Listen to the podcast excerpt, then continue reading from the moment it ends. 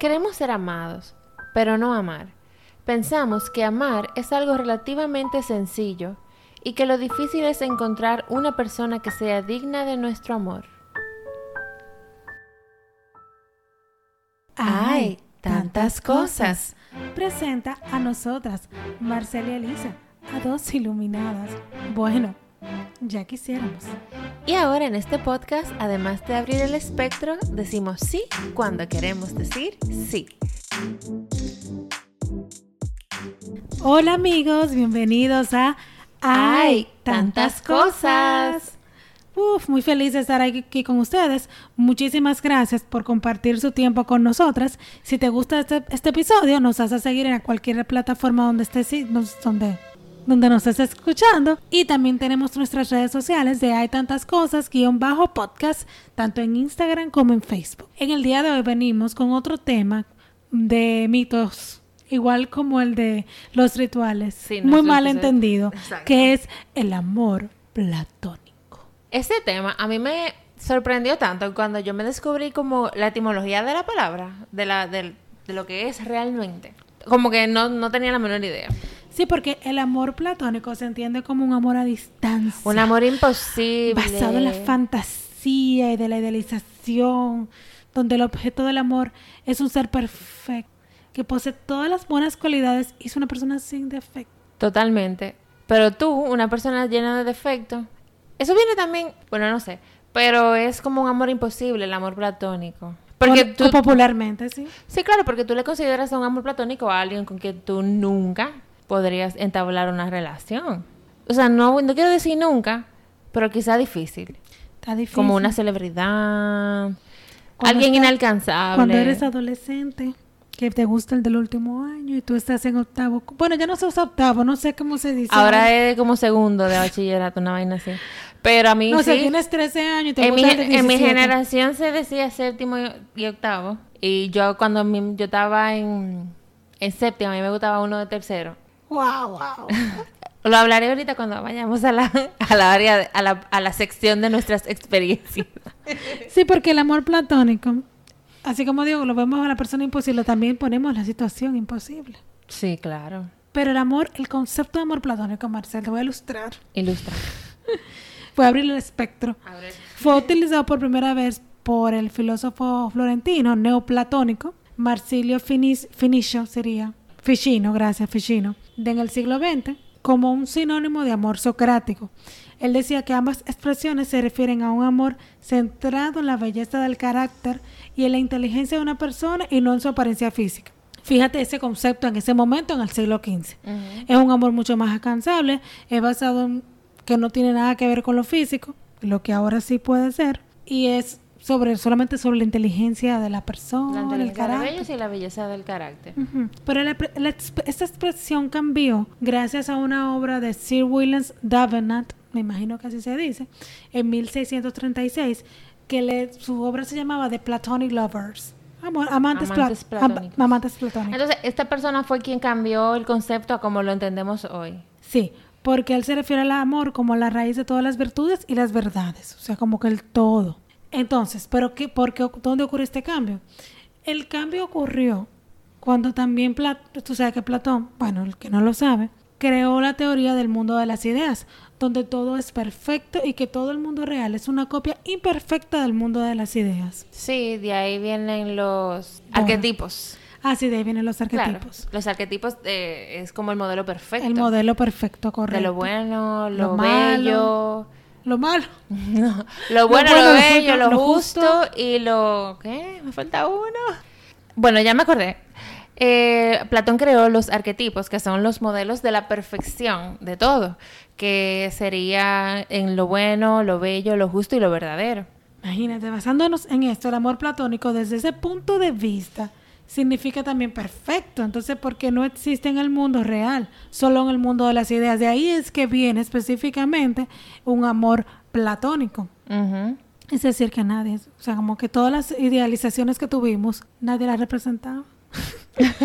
Una persona que te gustaba físicamente, lo que no va para nada con el concepto de Platón en sí, porque a ti te gustaba esa persona físicamente, porque yo no la conocía. Del concepto de Platón del mundo de las ideas. Exacto, del mundo de las ideas. Va totalmente contraria a, ese concepto. Porque, por ejemplo, el amor según Platón, saliendo del mundo de las ideas, el, bueno, Platón realmente, para el que no lo conoce, fue un filósofo griego, discípulo de Sócrates y maestro de Aristóteles, o sea para mí, yo, me encanta Platón. Maestro con M mayúscula. Sí, maestro con M mayúscula. Él realizó múltiples escritos, entre ellos se encuentra El banquete y El mito de las cavernas, que me encanta. Es más famoso. El más famoso. Pero muy bueno. Demasiado bueno. La República también es súper famosa. En el primero, en, en el primero de estos, sea, el banquete, y es en donde Platón desarrolla su concepto del amor, que es donde se toma la base de la idea de lo que se, se tomó la base para definir lo que es el amor platónico. Entonces, el concepto de amor platónico hace referencia a la concepción del amor para el filósofo Platón, obviamente. para Platón, el amor es algo esencialmente puro y desprovisto de pasiones. O sea, nada de esta locura con un amor tan elevado. Sí, porque son porque estas son esencialmente ciegas a las pasiones, las la pureza del amor. Claro.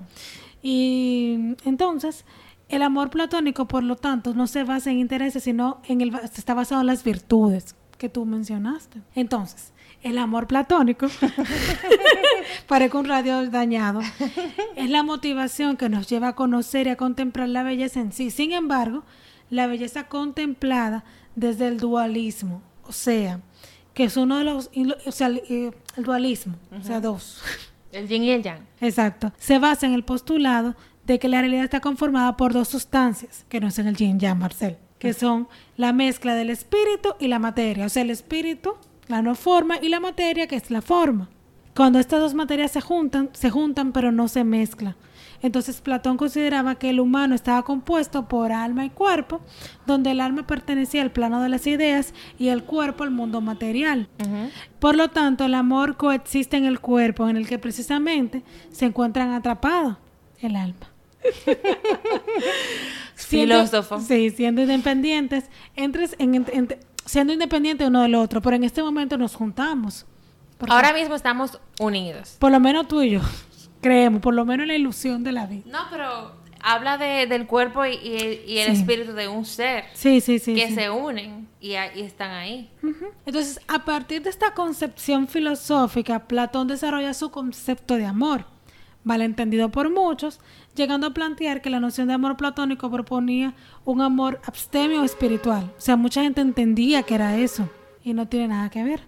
Porque el amor que proponía este filósofo caminaba por la senda intermedia, evitando la promiscuidad, pero también la abstinencia, ya que para él la moral, la moral en sí significaba contención. Pero entonces quiero decir, voy a leer un, texto ahora mismo de lo que... Mm, de su libro El banquete, donde él hablaba del amor, y él decía así, así como un tono filosófico. Palabras de Platón. Palabras de Platón, textual. Debe considerarse más valiosa la belleza de las almas que la del cuerpo, de suerte de que si alguien es virtuoso de alma, aunque tenga un escaso esplendor, sea suficiente para amarle, cuidarle, engendrar y buscar razonamientos tales que hagan mejores a los jóvenes para que sea obligado una vez más a contemplar, contemplar la belleza que reside en las normas de conducta y a conocer que todo lo bello está emparentado consigo mismo y, y considere de esta forma la belleza del cuerpo como algo insignificante. Dime, ¿qué te parece Platón? No, Platón es buenísimo. Lo que pasa, de aquí me, o sea, él lo explica. Del banquete. Claro, él lo explica tal cual aquí. Eh, el concepto real del amor y quizá el que algunos queremos aspirar, porque realmente lo físico hoy día es como que primordial. No a veces para todo el mundo, pero sí para muchas personas. Está ahora mismo, realmente como humanidad lo tenemos como algo primordial. Sí, es, como que... Bueno. Pero según Platón, de nuevo. No, Platón, no. Platón... al él dice que al encontrar... Era un adelantado. Sí, él dice que... Sí, siempre. Siempre andamos... O sea, siempre tenemos los maestros al lado y siempre los como que no lo vemos. No. Pero según Platón, al encontrarnos con la belleza surge en nosotros el amor, que puede definirse como el impulso o la determinación que nos empuja a conocerla y a contemplarlas. O sea, que a través del amor podemos conocer la belleza. Y nada, y él dice también que son que se trata de una serie de fases que se dan de forma de forma gradual y apreciando a cada una de ellas un tipo de belleza particular. O sea que para conocer la belleza hay que conocer hay que conocer el amor. Si crees que conoces la belleza, pero que el, el amor es tan complejo. Ay, no creas. O sea, no, yo digo que es tan complejo porque muchas creemos muchas veces que es amor y es otra cosa totalmente diferente. Las creencias sobre el amor sí son complejas. Las creencias del amor son complejas, sí, también, pero exacto. Lo que yo creo que quizás yo amo, quizás yo no lo amo y simplemente me gusta. Y a lo mejor te, tú amas algo que tú no sabes lo que es amar. Exacto. Pero bueno, ahora mismo yo no te puedo decir lo que yo, bueno, quizá a mi sobrino, así como que un amor a mi mamá, pero es, es, como que ese tipo de amor. Entonces, amor es uno. ¿Son diferentes? No, el amor es uno. El amor es uno. Lo que pasa es que tú amas de diferentes formas. La forma de amar es diferente. Porque como tú amas a tu mamá, tú no amas a tu sobrino. No. Pero bueno, Así como él dice que para llegar a la belleza, el camino de la belleza es el amor, él tiene definido diferentes tipos de amor. Eh, perdón, diferentes tipos de bellezas.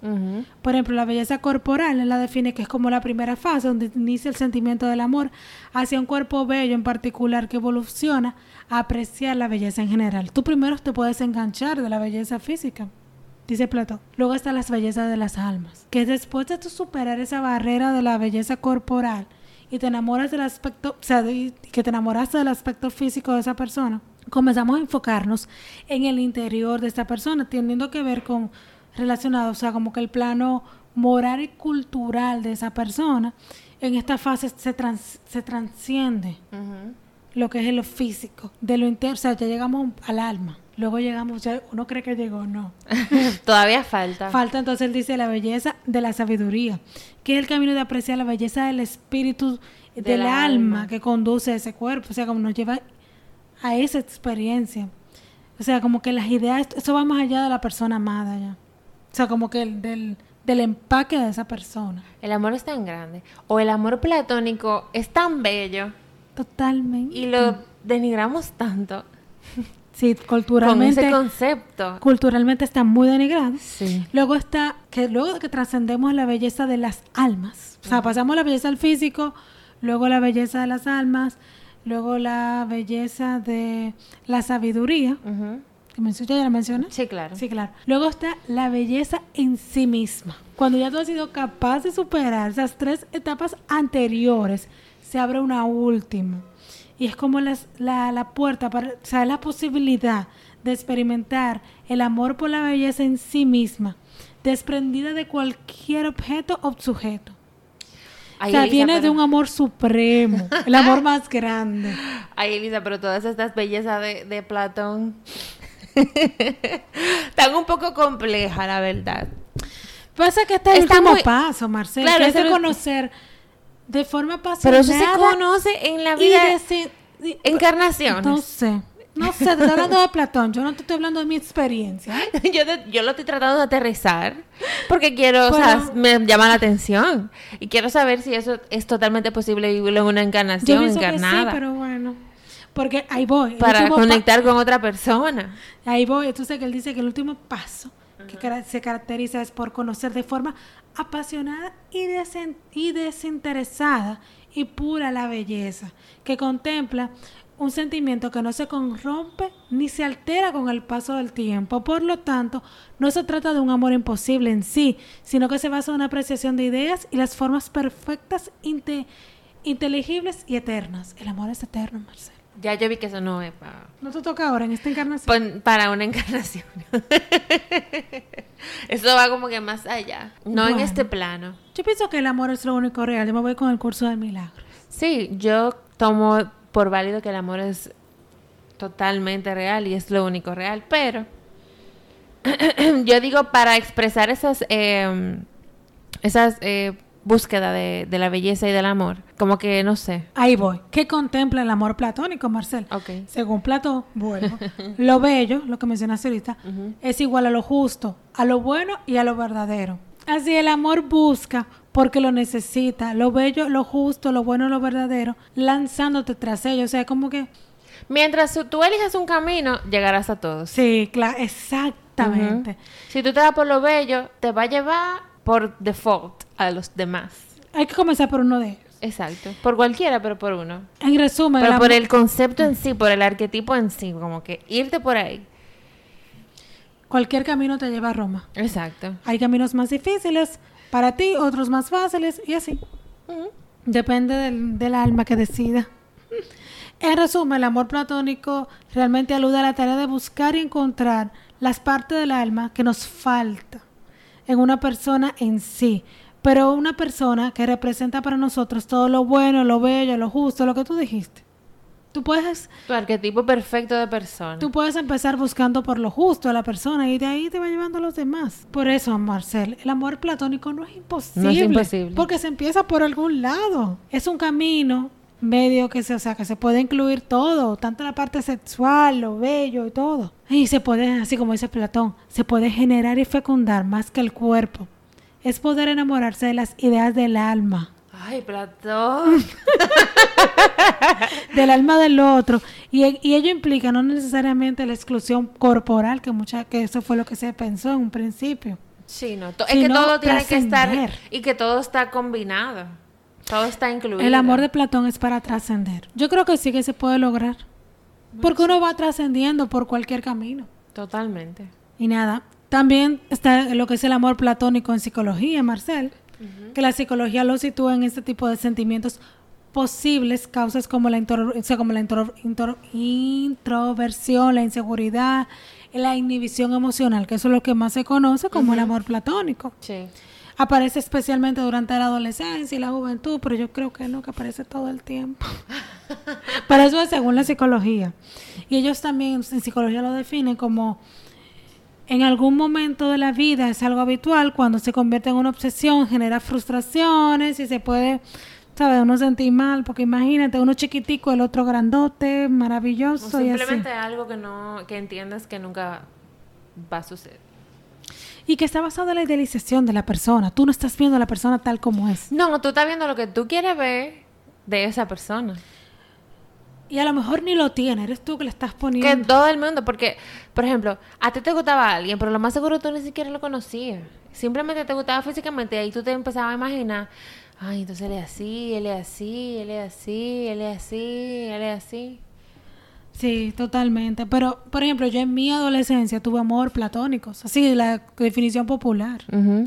Yo idealizaba a los chicos más grandes. Ay, qué bello. Me encantaba verlos en recreo cuando estaba en octavo.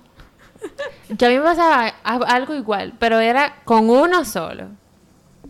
Que entonces tenía novia. Sí, porque tienen novia los chicos ideales. Sí, yo estaba. Qué sufrimiento. Yo estaba en séptimo. Y yo nunca. Yo se lo dije a mis amigas y después, cuando yo estaba como en octavo. Ay, cuando tú empiezas a saludar de besito. Eso es como una emoción para tú saludar a tu amor platónico. Ay, yo nunca lo saludo. era tú lo tenías idealizado total. Pero yo lo tenía idealizado totalmente. Y la primera vez que lo saludé fue cuando ya todo el mundo habíamos salido del colegio. ya tenías más valor. Pero yo también he tenido amores platónicos celebridades. Bueno, todavía tengo uno. Sí. Mario Casas. A mí me gusta Henry, Henry Cavill. Pero, o sea, amor mm, platónico. O sea, como que tú lo ves. Lo que te quiero decir es que uno pone las celebridades en otro nivel. Lo imagina, se lo idealiza a otra persona como, como si no fuera un ser humano. Entonces, eso puede ser un amor platónico. Claro. ¿Cuánta gente no ha matado su amor platónico? Por su obsesión. Ay, sí, como lo hablamos, como los stalkers, que son obsesivos, entonces sí. Pero bueno, es que como dice Platón, queremos ser amados, pero no amar, tú lo dijiste. Pensamos que amar es relativamente sencillo y que lo difícil es encontrar una persona digna de nuestro amor. Esto es una postura que es contradictoria totalmente.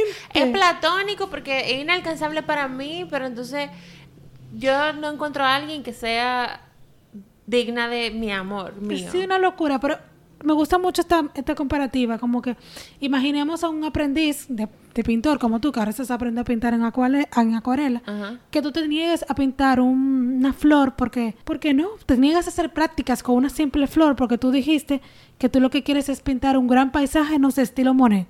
Ok. Eso es estúpido. Tú tienes que empezar por una flor. Claro, tú tienes que empezar por lo, por lo sencillo, por lo práctico. Por lo, por lo más sencillo para ti. Claro. Y empezar a plasmarlo. Entonces ahí vas construyendo con tu lienzo las cosas.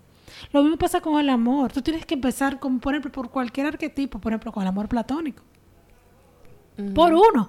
Tú no puedes esperar a alcanzar el final cuando tú ni siquiera empezaste a amar por la belleza del físico. O por lo menos empezarte a amarte a ti mismo. Sí, bueno. por ahí empieza todo, pero Yo entendí. sí. Pero Esperemos sí. que nuestros amigos también y no- nosotras nos hayamos podido dar a entender. O que lo hayan disfrutado y que busquen más sobre Claro, esto. Platón es un ser muy místico, muy amado, muy bello, muy precioso, me encanta, muy inteligente, muy sabio, es un maestro. Pero algunas veces sus alegorías a veces son un poquito complicadas de entender. Bueno, en conclusión, Marcel, el amor platónico no tiene nada que ver con lo inalcanzable o lo imposible. Tiene que ver con un amor, amor, con, un amor, amor. que transciende las fronteras de la belleza física, siendo tal vez eso lo difícil de alcanzar. Bellísima, me encanta. Sí, pues sí, no hay, un- o sea, como que no. El amor platónico. El punto, de, el punto de esto obviamente era explicar lo que es realmente. Sí, porque yo me, me chocó mucho cuando me hablaron de esto. Y dije, tengo que hablar de esto en el podcast. Sí, porque está muy eh, arrabalizada la palabra platónica y viene de Platón. Qué fresco, ¿eh? Exacto. Pero nada, el amor lo es todo. Solo el amor es real. Porque el auténtico amor para Platón no es lo que dirige una persona, sino lo que orienta hacia la esencia de la trascendencia de la belleza En sí. Ay, Platón. Señores, gracias por haber compartido este momento con nosotras. Nos vemos en la próxima semana. Estuvieron con ustedes Elisa Espinal. Y Marcel de León. Gracias por escucharnos. Hasta la próxima.